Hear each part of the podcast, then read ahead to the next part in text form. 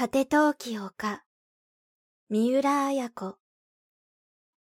奇跡9かや子はゆっくりと明子を見返した。明子が自分の一言によってどんな運命をたどるかをかや子も知らないわけではなかった。いな。自分の一言によって明子が大きなショックを受けるであろうことは容易に想像できた。想像できたからこそ、かや子はすべてを準備して待っていたのだ。あきこはかや子にとって、初めから赤の他人であった。そして邪魔者であった。と同時に、母親に愛されている、憎むべき存在でもあった。実の母の安子が家を出て、幼くして母に置き去りにされたかや子にとって、不与とき子の存在は許しがたい存在だったのだ。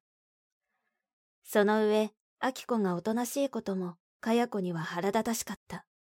いつもひっそりと不与の背に隠れているような、そんな秋子が嫌いだった。かや子が何か言えば、涙ぐむだけのそんな秋子が嫌いだった。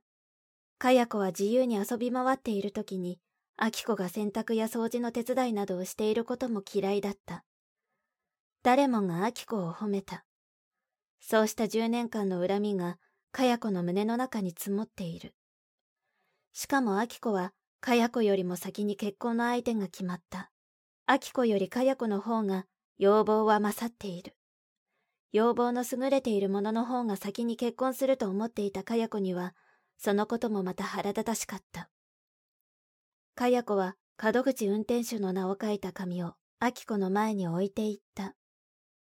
秋子さん、私がデタラメか金井さんがデタラメか、第三ハイヤーのこの人に電話をして聞いてみたらいいわ。第三ハイヤー？思わずアキコが聞き返した。そうよ。第三ハイヤーの門口さんよ。7月12日、私をカムイコタンから乗せたかどうか。その時私がどんな話をしていたか、詳しく聞くといいわ。なんなら、どんな男が近くにいたか、金井さんの写真でも持って行って聞いてみるといいわ。アキコは目を伏せた。が、黙って門口運転手の名を書いた紙を四つに畳んで立ち上がった。かやこさん、ご親切にいろいろありがとう。そうよ。私は親切なのよ。あなたたち調べるなんて言いながら調べないから、私が調べてあげたのよ。この暑いのに旭川中のハイヤー会社に電話をしてあげたのよ。金井さんがどのくらいでたらめな人なのか。あきこさん、結婚前に知っておいた方がいいでしょう。結婚してからじゃ遅いもの。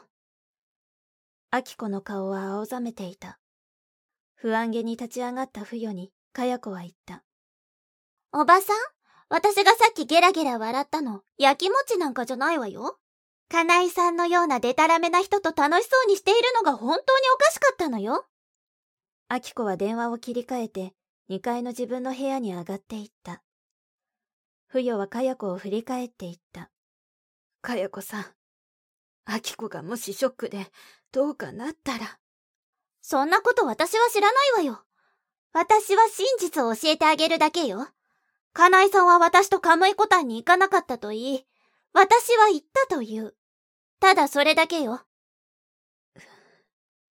なぜ金井さんは行かなかったと言ったか。ねえ、わかるでしょ？私を手ごめにしようとしたからよ。くるりと振り返ってかや子はテレビのスイッチを入れた。白いラバが緑の脳を遠くからかけてくる。かや子はソファーにひっくり返って、それを眺め始めた。